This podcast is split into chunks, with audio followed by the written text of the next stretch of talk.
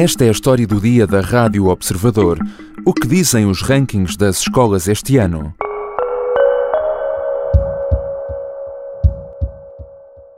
Pais decidem a educação dos filhos com base nos rankings das escolas, mas até que ponto esta classificação reflete a realidade? E o que fazer com as escolas no fundo da tabela? É já um hábito que se repete todos os anos.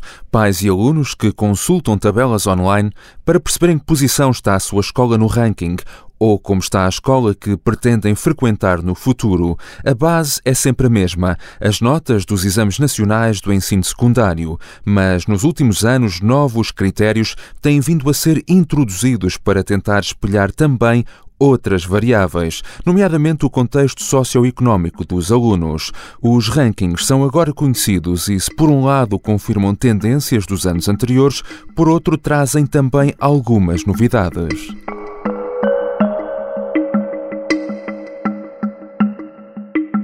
A primeira novidade deste ano é a descida generalizada das notas dos exames. O ranking do Observador conta com 614 escolas e as médias dos exames nacionais desceram em todas, menos em nove. E mesmo essas são exceções que escaparam à regra, mas por muito pouco.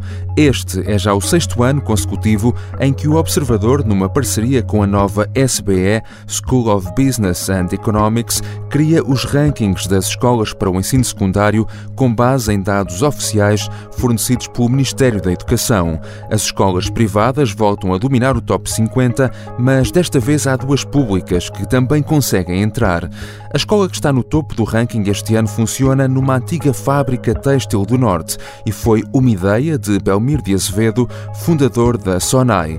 Mas quando olhamos para estes dados, por que é que as notas desceram tanto este ano? Quais as escolas melhor colocadas? E para que é que estes rankings podem de facto servir? Hoje vamos falar com Ana Kotovits, jornalista do Observador que tratou os dados do ranking das escolas. Bem-vinda, Ana. Olá, João. Eh, vamos começar por uma pergunta prévia, mas que as pessoas podem fazer uh, hoje ao abrir as notícias e verem vários rankings diferentes publicados. Por que é que há vários rankings das escolas e não apenas um? Olha, João, o que acontece é que cada jornal decide fazer o seu próprio ranking. Porquê? Porque o Ministério da Educação dá-nos os dados em bruto uhum. e eles não vêm ordenados. E a partir dali nós podemos ordená-los de várias maneiras e segundo vários critérios. E não são todos iguais, de jornal para jornal. Uh, e por isso é que de manhã as pessoas acordam, veem vários rankings e aquilo que é vendido como a melhor escola, embora os rankings não, não, não seja para isso que servem, uh, pode não ser a mesma escola a número um uh, da tabela.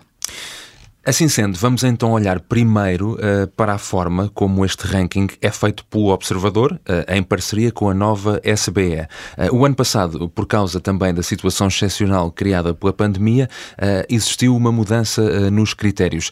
Este ano, mantiveram-se os mesmos critérios que foram adotados na altura e que critérios são esses?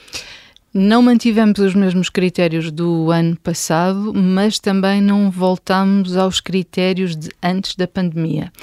Portanto, antes de, de existir a Covid-19, o que nós fazíamos era só considerávamos escolas onde tivessem sido feitos pelo menos 80 exames. Uh, depois, uh, com o ano da pandemia e com todas as mudanças de regras que houve, o que nós fizemos foi considerar todas as escolas, independentemente do número de exames que tivessem sido feitos. Uhum. Este ano percebemos que se continuássemos a fazer isso, íamos estar a colocar escolas onde, por exemplo, só tinha sido feito um exame ou dois, então voltámos a criar um mínimo de exames, mas abaixo do que era habitual. E, portanto, este ano só entram escolas onde tenham sido feitos uh, eh, 20 exames no mínimo e apenas os cursos científico técnico-científicos. Uhum. Uh, vamos então uh, uh, começar a olhar aqui para os dados disponíveis. este ano, as médias dos exames nacionais desceram em praticamente uh, todas as escolas consideradas menos nove, menos nove escolas, uh, em relação ao ano passado. Que dados existem e depois o que é que pode explicar isto que aconteceu este ano? Primeiro, deixa-me dizer-te que dessas nove subidas são subidas muito fraquinhas. Hum. Uh, só... Mesmo as subidas são fracas. São, são, são. só há uma que tem uma subida quase no, no, nos dois valores e, portanto, aí já, já quer dizer alguma coisa, mas as outras estamos a falar mesmo de toquezinhos uh, hum. na média. Uh, o que é que pode explicar? Provavelmente a mesma coisa que explica a subida extraordinária a que assistimos no, no ano da pandemia e que é a estrutura dos exames nacionais o que é que aconteceu? Nós precisamos de perceber o que aconteceu em 2020 para perceber o que é que depois acontece este ano, que é em 2020 o IAV, que é o organismo público que cria os exames nacionais, tinha os exames prontos, porque os exames demoram meses a ser feitos e são todos os anos feitos de raiz. E aconteceu a pandemia. Portanto, era preciso uh, mexer nos exames de alguma forma para não prejudicar os alunos que estavam a ter o ensino remoto e, uh, e as escolas que estavam hum. a completar o, os programas de forma completamente diferente. O que é que se decidiu fazer? Perguntas opcionais. Portanto, tivemos um grande bloco de perguntas opcionais e ainda com um, um acréscimo, que é tu podias responder a todas as perguntas opcionais e só que tinham melhor cotação é que contavam para a tua uhum. média. Para além disso, as perguntas obrigatórias uh, eram menos, mas valiam mais. Portanto, mesmo com as obrigatórias, tu mais facilmente tinhas uma uhum. pontuação alta. Isto foi possível fazer uh, numa situação de emergência e é por isso que temos muitos críticos a achar que, que os exames do ano passado não, não, não revelaram a, a realidade portuguesa. Este ano, o que é que acontece? Decide manter-se a mesma matriz. Uh, este ano não, em 2021 e este ano em 2022 também. Portanto, vamos ter três anos consecutivos em que os exames vão ter estas perguntas opcionais, só que as perguntas já foram feitas de raiz. Uhum. E isso faz toda a diferença. Ou seja, um, tu consegues que as perguntas que tu podes responder em alternativa sejam comparáveis em termos de dificuldade, de complexidade. Ou seja, se tu só responderes às perguntas fáceis e outro às perguntas difíceis, não vão ter a mesma cotação. Uhum. Porque era uma coisa que podia acontecer no, no passado. Por outro lado, o número de perguntas opcionais também é menor.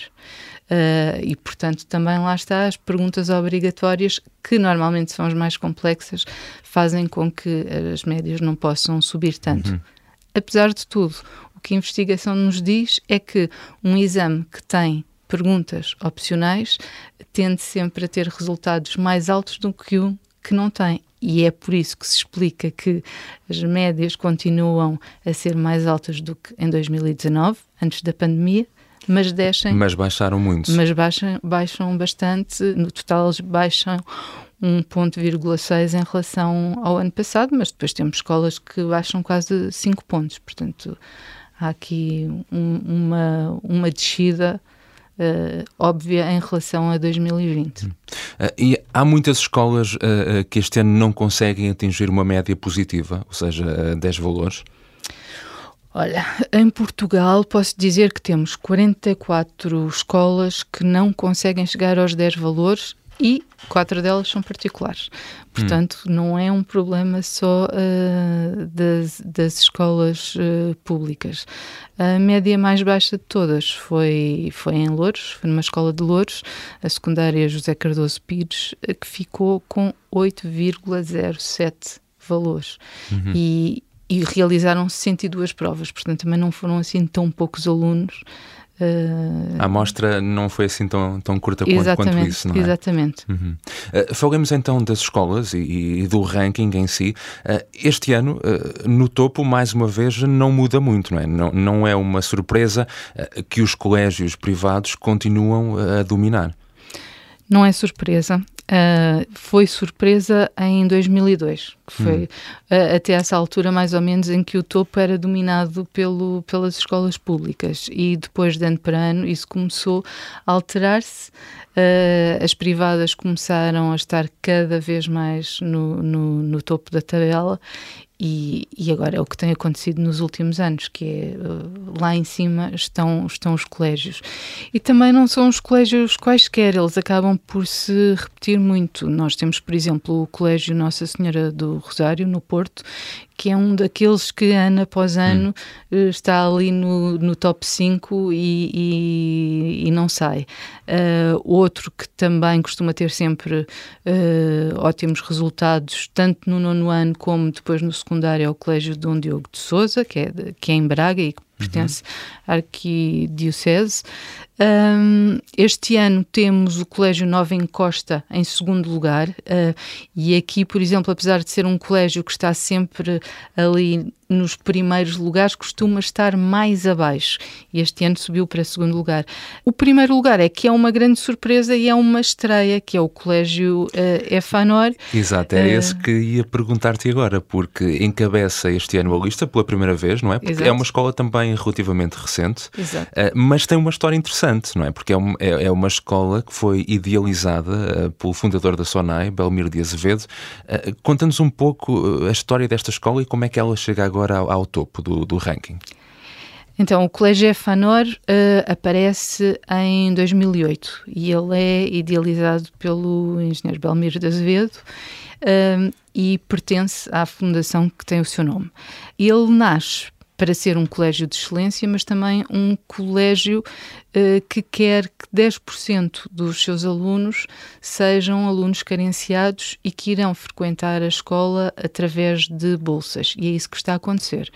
Nos primeiros anos, o colégio esteve um pouco estagnado, funcionava a pré, a creche, o primeiro ciclo. Um, e, portanto, não aparecia sequer aqui nos, nos rankings.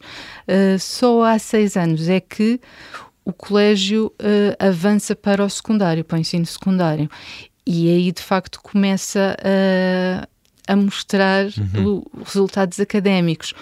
Como era, e ainda é um colégio pequeno, é um colégio que tem 1.100 alunos, da creche até ao 12 ano, ficava fora dos rankings, hum. porque lá está, não fazia as 80 provas que precisava para ser apanhado, por exemplo, pelo ranking do observador quando agora na pandemia essas, uh, essas imposições caem, ele aparece e acredito que nos próximos anos vai, vai continuar a aparecer porque ele está em crescimento. Um, o, o, diretor do Colégio João Trigo disse-nos em entrevista ao Observador que planeia continuar a crescer, ter mais 400 a 500 alunos nos, nos próximos anos e conseguir que, que uh, os alunos carenciados sejam uma parte importante uh, no colégio. E, a, e, as bolsas que eles têm começam uh, logo na creche, depois tem as bolsas para o eixo jovem, não é? Terceiro ciclo secundário, mas depois ainda apoiam os alunos que consigam acabar o secundário com média 17, ou uhum. seja, garantem que esses alunos podem seguir para o ensino superior e prolongam essa bolsa. Uhum. Tem outra coisa engraçada que é o colégio Efanor. Efanor era uma fábrica têxtil uh, no norte e foi o, onde Belmiro de Azevedo teve o seu primeiro emprego. Então, há uma parte da escola que ainda funciona nas instalações da fábrica. Uhum. Uh, uh, estavas a falar. Uh, por causa do colégio, da questão dos alunos mais carenciados, e de resto há um, há um indicador uh, relativamente recente, uh, introduzido pelo Ministério da Educação em 2020, que uh, versa sobre a questão da equidade. O que é que este critério pretende avaliar?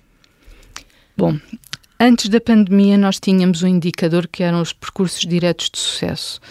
E, e, tentando resumir, uh, são os alunos que têm positiva nos exames nacionais, depois de fazer o secundário sem chumbos. A diferença dos percursos diretos de sucesso para a equidade é que só olha para os alunos carenciados, que são aqueles que têm a chamada ação social escolar, que é o apoio estatal que é dado aos alunos mais pobres. O que é que este indicador quer ver? quer ver se a escola está a funcionar como elevador social, se está a conseguir puxar pelos alunos mais carenciados, que nós sabemos que são os que têm uhum. sempre piores resultados académicos, ano após ano. O que te posso dizer mais é que é um indicador muito recente, portanto, é uma série muito curta para nós podermos já começar uh, a tirar uh, conclusões, mas vai ser importante daqui para a frente para perceber o que é que as escolas estão a fazer e o que é que se pode aprender com as escolas que estão a conseguir puxar pelos, uh, pelos alunos com maiores dificuldades devido à situação socioeconómica. Uhum. Todos os anos estes uh, rankings são publicados e, enfim, quando são publicados, os pais, os próprios alunos vão logo consultar e de resto podem fazê-lo no nosso site. tu tens imensos trabalhos apoiados com tabelas e gráficos sobre, sobre isto, mas para verem em, em, que, em que lugar, em que posição está, está a minha escola. vá lá. mas para além disso, para que é que podem servir então estes rankings? Que consequências práticas podem ter? Na minha opinião, a sua principal função é serem usado como uma ferramenta pelos diretores das escolas, porque dão-te um retrato uh, daquilo que os teus alunos fizeram através dos, dos exames nacionais, através do, do ranking da, da equidade e, portanto, permite-te olhar para dentro, repensar uh, as práticas dessa comunidade educativa, mantê-las, mudá-las uh, e perceber principalmente para onde é que, para onde é que estás a andar. Uh, de resto, o que eu acho é que para que eles não devem servir é para dizer que esta escola é melhor do que a outra porque as realidades são muito diferentes. Obrigado, Ana. Obrigada, João. Ana Kotovic é jornalista do Observador e tem um extenso trabalho online sobre o ranking das escolas, que conta também com gráficos explicadores, para além das tradicionais tabelas onde pode consultar a posição da sua escola ou da escola dos seus filhos. Esta foi a história do dia. No início deste episódio, contamos também com sons de uma reportagem da Euronews. A sonoplastia é do Diogo Casinha. O João Ribeiro fez a música do genérico. Eu sou o João Santos Duarte. Tenham um bom dia.